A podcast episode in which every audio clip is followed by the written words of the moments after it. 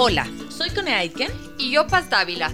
Somos Maternidades Imperfectas, una plataforma que acompaña, empodera e inspira a las mujeres madres a vivir la maternidad como un espacio de autoconocimiento, fuerza y crecimiento personal. Guiamos a las madres desde la maternidad que vivimos hasta la que queremos vivir. Nos interesa reescribir las historias de las mujeres madres, reflexionando y visibilizando maternidades reales, honestas y diversas, alejadas de los juicios y los dogmas que pesan sobre nosotros. Queremos guiar a las mujeres a encontrar su propia voz en la maternidad, a ponerla a su favor y a convertirla en una experiencia de poder y de equilibrio. Nos ilusiona acompañarte a florecer en la maternidad. Bienvenidos.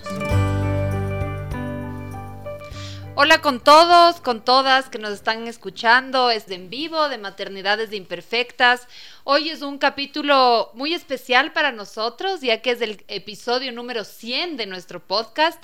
Quisiera, eh, justo hacíamos hoy con la CONE, hacíamos un recuento de, mm. cuánto tiempo vamos en maternidades imperfectas y vamos alrededor de cuatro años. Y en, apenas salió maternidades imperfectas, yo escribí un texto que quisiera leer una parte para ustedes del día de hoy, porque justamente eh, además complementa un poco con, con nuestra entrevista de hoy en el sentido de eh, qué disruptiva es la, maternidad en la vida de las mujeres.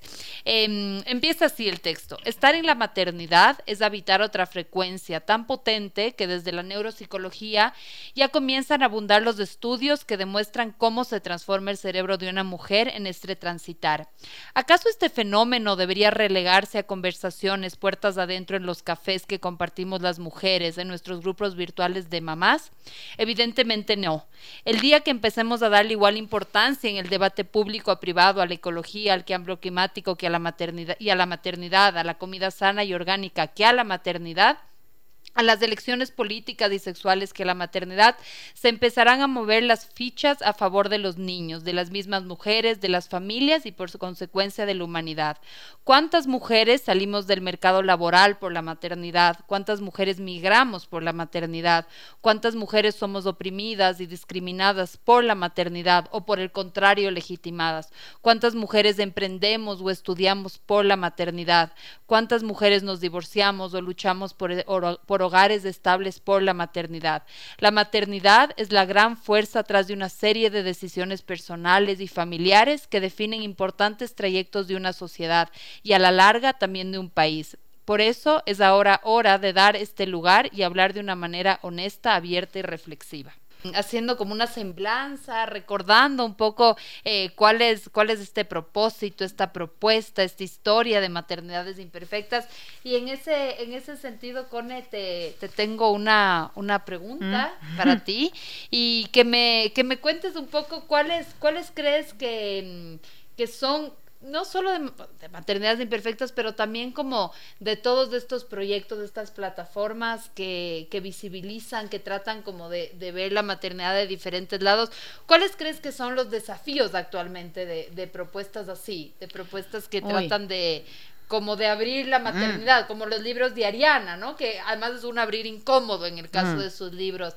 Eh, ¿qué, ¿qué, crees que, cuáles crees que son estos desafíos? A ver, yo siento que los mayores desafíos es eh, incomodar, seguir incomodando. Como que me parece que eh, la, la, sensación de como hablar desde una zona de confort de la maternidad ya la hemos venido eh, viviendo.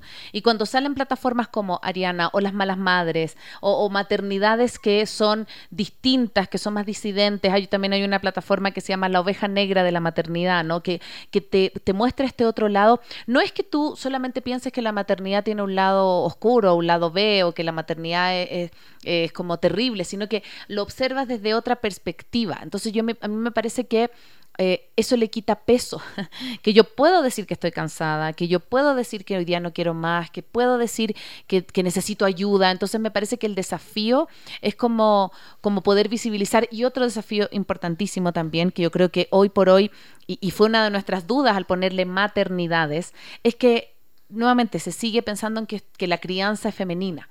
¿Ya? Y yo siento que eso nos tiene una deuda histórica importante, como si pudiéramos pensar hoy día en la conciliación, más, más, más sobre todo en países latinoamericanos, Ecuador, Chile, quizá un poco, no sé cómo es la realidad argentina, pero, pero pienso en países donde el rol está tan preestablecido, en donde la madre cuida y el padre provee. Eh, Creo que el que pueda entrar al, al plano íntimo, el papá al, y la mamá también salir al plano más profesional, es una deuda súper, súper pendiente porque creo yo que los niños, no son los que necesitan padre y madre, si no tienen padre o madre también está perfecto, sino que siento que el cuidado no puede ser solo femenino.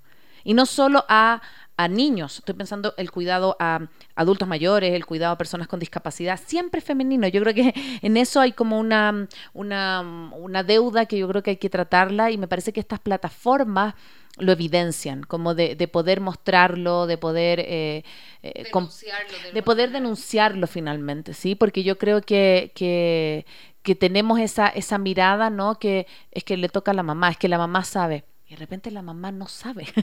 la mamá está también aprendiendo a ser mamá igual como lo está aprendiendo haciendo el papá o aprender a ser abuelo. Entonces creo que eh, eso, eso como de, de, de sacarlo a la esfera política. Eso creo que es un súper, súper, eh, una súper como labor, una super, un súper rol.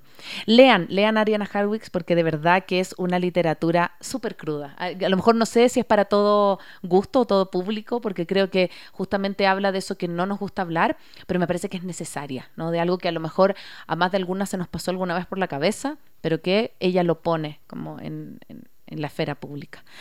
Eh, y mi pregunta para ti, Paz, es...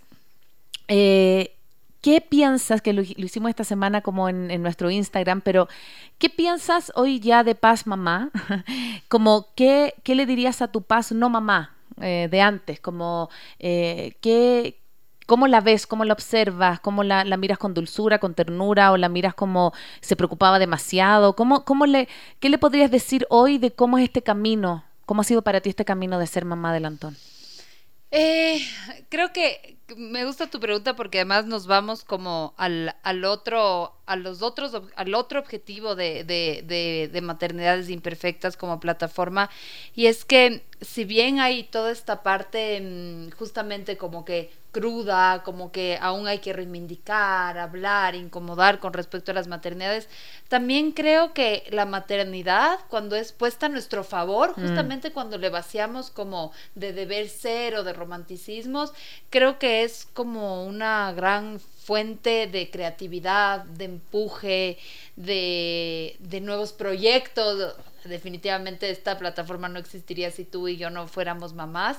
Y es curioso porque mm, yo pienso que antes tenía como mucho más tiempo, obviamente del que tengo ahora que soy mamá, pero esta condición de ser mamá también de, de, alguna manera no he dejado de hacer cosas. Es más, claro. he hecho cosas nuevas, he hecho, he, he, tenido que organizarme mejor, he tenido, más bien como que ha sido una especie como de nuevo motor que tengo, ¿no es cierto? Obviamente con, con, con sus... Um, con sus uh, con sus exigencias no o sea de la falta de tiempo de tener uh, con sus también en, en, en, tiempos distintos no en uh, obviamente cuando cuando los guaguas son más pequeños es como que hay un montón de tiempo dedicado a la parte física de cuidar un bebé.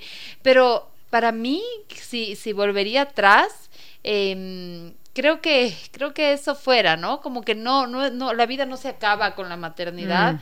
al contrario, creo que hay como una transformación que si uno logra ponerla a su favor, que es lo que siempre decimos, puede ser algo súper fértil.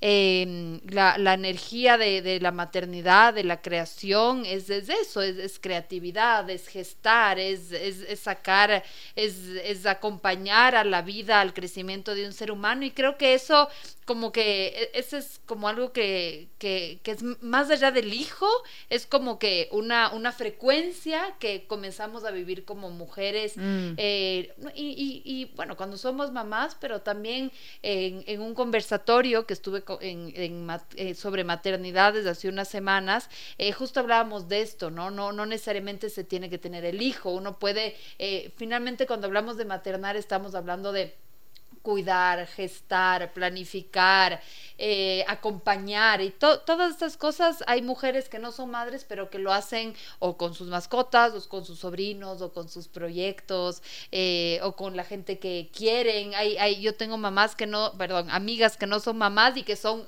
bastante más maternales que yo. Esta claro. gente está como cuidando, preocupando viendo, al otro, preocupándose, sosteniendo. Entonces creo que igual co conectando con algo que leí hace un tiempo eh, este tema de, por ejemplo, ahora que los em, estos atributos femeninos, eh, este, este tema de que, por ejemplo, los líderes actualmente mundiales políticos, más allá de que sean hombre y mujer, que puedan tener estos atributos más relacionados con lo femenino, con lo materno, con el preocuparte, el cuidar, el empatizar.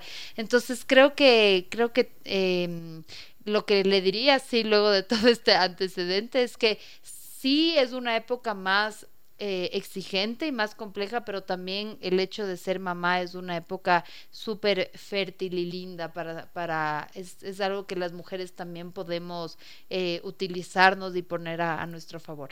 Qué hermoso.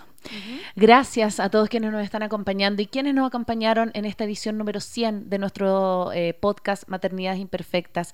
Un espacio que busca acompañar, escuchar e inspirar a, a las mujeres madres en este camino del maternar. No puedo dejar este capítulo sin agradecer a Antón, a Rafa y a Elisa, quienes son el motor y la fuente también de que este espacio siga existiendo. Así que un millón de gracias a todos quienes nos acompañan, quienes nos siguen a través de las redes y nos escriben siempre, eh, me gusta tu capítulo, gracias por poner esto en, en, en, la esfera pública. Chao con todos, nos vemos el próximo miércoles, vamos a estar hablando con eh, otras compañeras madres, Mama Uma, eh, que tiene un proyecto sobre maternidad y senderismo en este ciclo de salud mental, de salud mental materna que estamos haciendo en abril. Gracias por escucharnos. Soy Cone Aiken. Y yo, Paz Dávila. Gracias por regalarte este tiempo de autocuidado y crecimiento. Si quieres escuchar más capítulos y contenidos sobre maternidad y crianza, no olvides de encontrar nuestro podcast en iTunes y Spotify. Y a través de Radio Sucesos todos los domingos a las 12 del mediodía. Te esperamos.